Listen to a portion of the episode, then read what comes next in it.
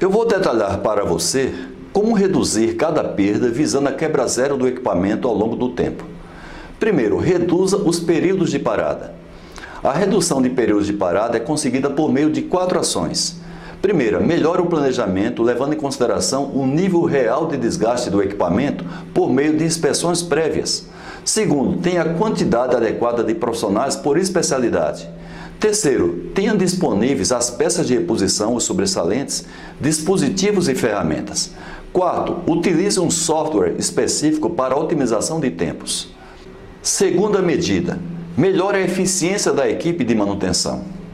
Algumas atividades podem melhorar significativamente a produtividade da manutenção. Por exemplo, melhore o planejamento das atividades por meio de históricos de quebras, de serviços executados, de inspeções que são realizadas, de dados disponíveis em softwares, de informações de produção e do PCP. Utilize a metodologia mais moderna por meio de pesquisa com fabricantes de equipamentos, sobressalentes, ferramentas e dispositivos solicite que técnicos e executantes elaborem e ou revisem procedimentos. Podem ser feitos, por exemplo, benchmark com outras unidades do, da empresa, se houver, e com também fabricantes de equipamentos e sobressalentes.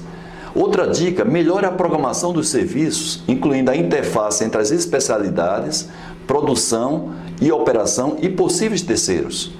Outra dica: capacite os executantes de acordo com as características do serviço. Providencie também ferramental adequado para o serviço.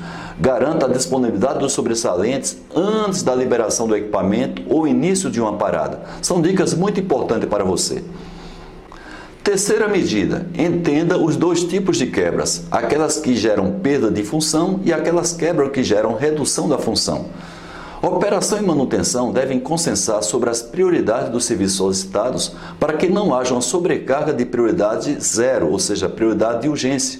Quando não há um entendimento conjunto do que é perda de rendimento do equipamento e alta probabilidade de falha, há uma inflação na valorização do problema e uma consequente perda de visibilidade daquilo que realmente é urgente. Isso gera aumento de custo de manutenção, aumento do lucro cessante para a operação e de estresse para ambos, operação e manutenção. Este problema é atacado quando se define que todo serviço urgente deve ser aprovado, por exemplo, pelos gerentes de ambos os setores, manutenção e operação. A outra maneira de conseguir a falha zero, melhore o gerenciamento do equipamento atacando as quebras crônicas. Há dois tipos de perdas: aquelas decorrentes de acidentes imprevistos e outras decorrentes de fatores crônicos.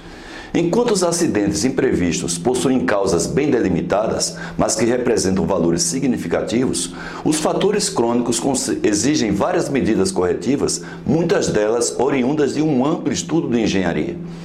As perdas crônicas são aquelas de difícil combate e que, para serem eliminadas, necessitam que haja introdução de melhorias.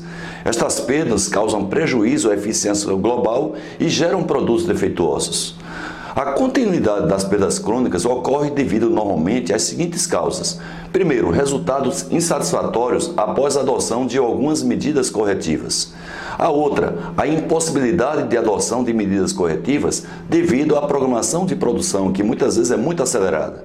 A não adoção de medidas corretivas por não estarem sendo levantados os prejuízos. E o desconhecimento da existência da perda. Veja nessa figura que as quebras e falhas esporádicas normalmente são visíveis, enquanto as crônicas nem sempre são fáceis de identificar as suas causas. É o que chamamos de falhas latentes. Nesta outra figura, eu mostro que para reduzir e eliminar as falhas crônicas são necessárias medidas inovadoras, que na maioria requerem estudos de engenharia, inclusive podendo envolver o fabricante do equipamento ou de determinado sobressalente. Nem sempre se consegue estabelecer a relação entre a causa e a perda, pois pode existir não somente uma causa, mas um conjunto associado das mesmas, dificultando dessa maneira a análise e solução. Na teoria, as causas múltiplas podem ser separadas uma a uma, atacando-as com medidas corretivas consistentes.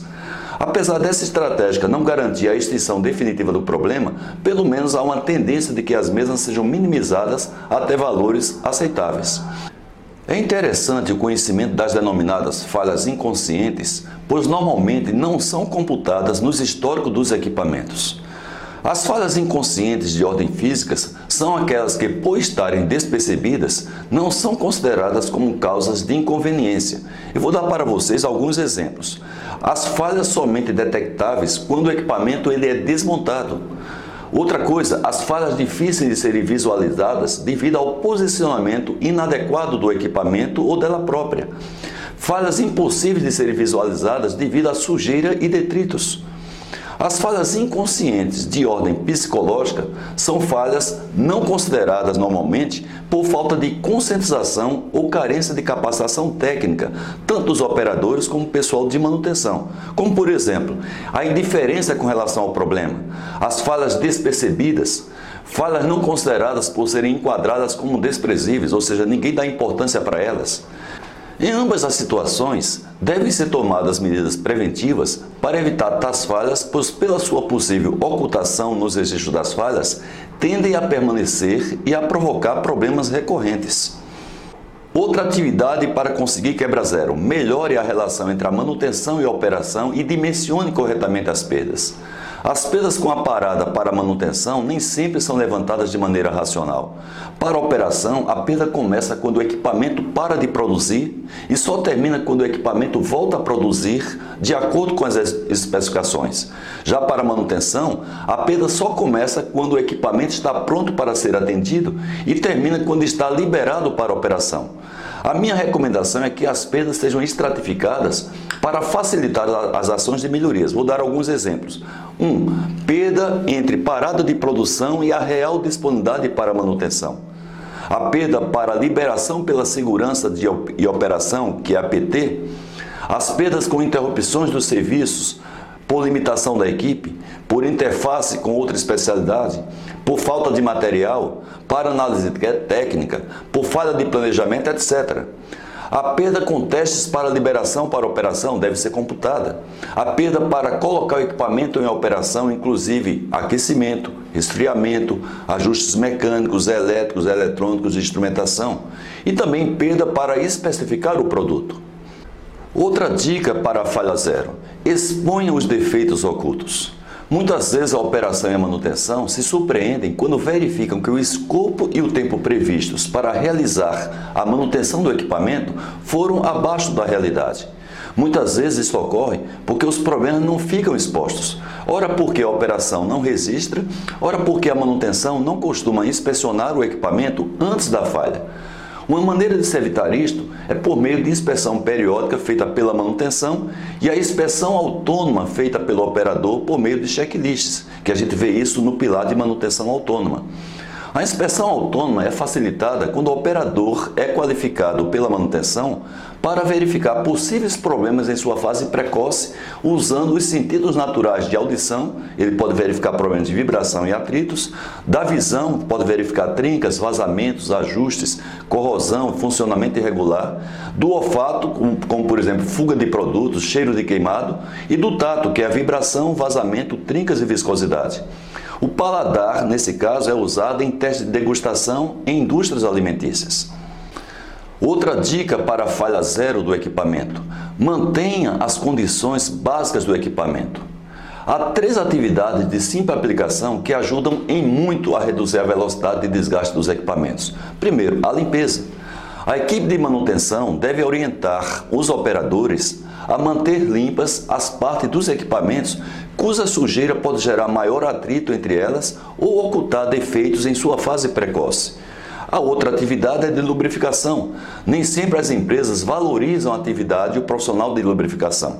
Porém, as inspeções e rotinas de complementação e troca de lubrificantes feita pela manutenção, às vezes com apoio da operação, são fundamentais para reduzir desgaste de partes metálicas móveis.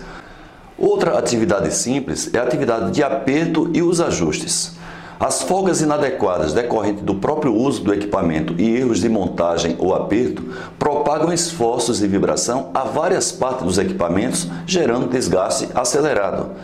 Por isso é importante que a manutenção e a operação tenham a preocupação permanente para evitar parafusos mal apertados ou falta de parafusos porcas, arruelas, juntas, orings, etc. Outra medida para a falha zero: cumpra as condições de operação. Se for feita uma pesquisa com operadores sobre o nível de conhecimento dos limites e as condições operacionais do equipamento, certamente a conclusão é que poucos foram treinados para tal.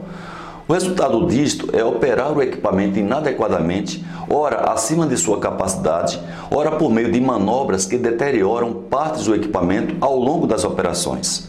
As trocas permanentes de operadores, além de não ter uma garantia de uma qualificação adequada para operar o equipamento, não cria um vínculo entre o operador e o equipamento, podendo provocar desgaste acelerado pela falta de cuidados. Outra atividade para falha zero, restaura as deteriorações. A função primária da manutenção é manter as condições básicas dos equipamentos, ou seja, o nível de desgaste do equipamento não pode influenciar a sua confiabilidade. Logo, operação e manutenção devem levantar as anomalias do equipamento e planejar as atividades de resgatar as condições básicas, trazendo o equipamento à condição de novo. Cabe à manutenção encontrar o ponto adequado da intervenção, evitando, de um lado, comprometer a confiabilidade, provocando quebras acidentais, e, de outro lado, parar o equipamento antes do, do momento adequado, aumentando o custo de manutenção e gerando perdas desnecessárias de produção. Outra dica para a falha zero: corrija projetos ineficazes. Os projetos ineficazes podem ocorrer por falha do próprio fabricante, por falha da especificação, por falha da montagem ou variação das características do ambiente ou de funcionamento. Isto vale para uma planta, um grupo de equipamentos, um equipamento, um periférico ou até mesmo um sobressalente. A detecção deste problema pode ocorrer de diversas formas. Vou mostrar vocês quais. Primeiro, desgastes anormais. Comparação com similares. Consulta a catálogos.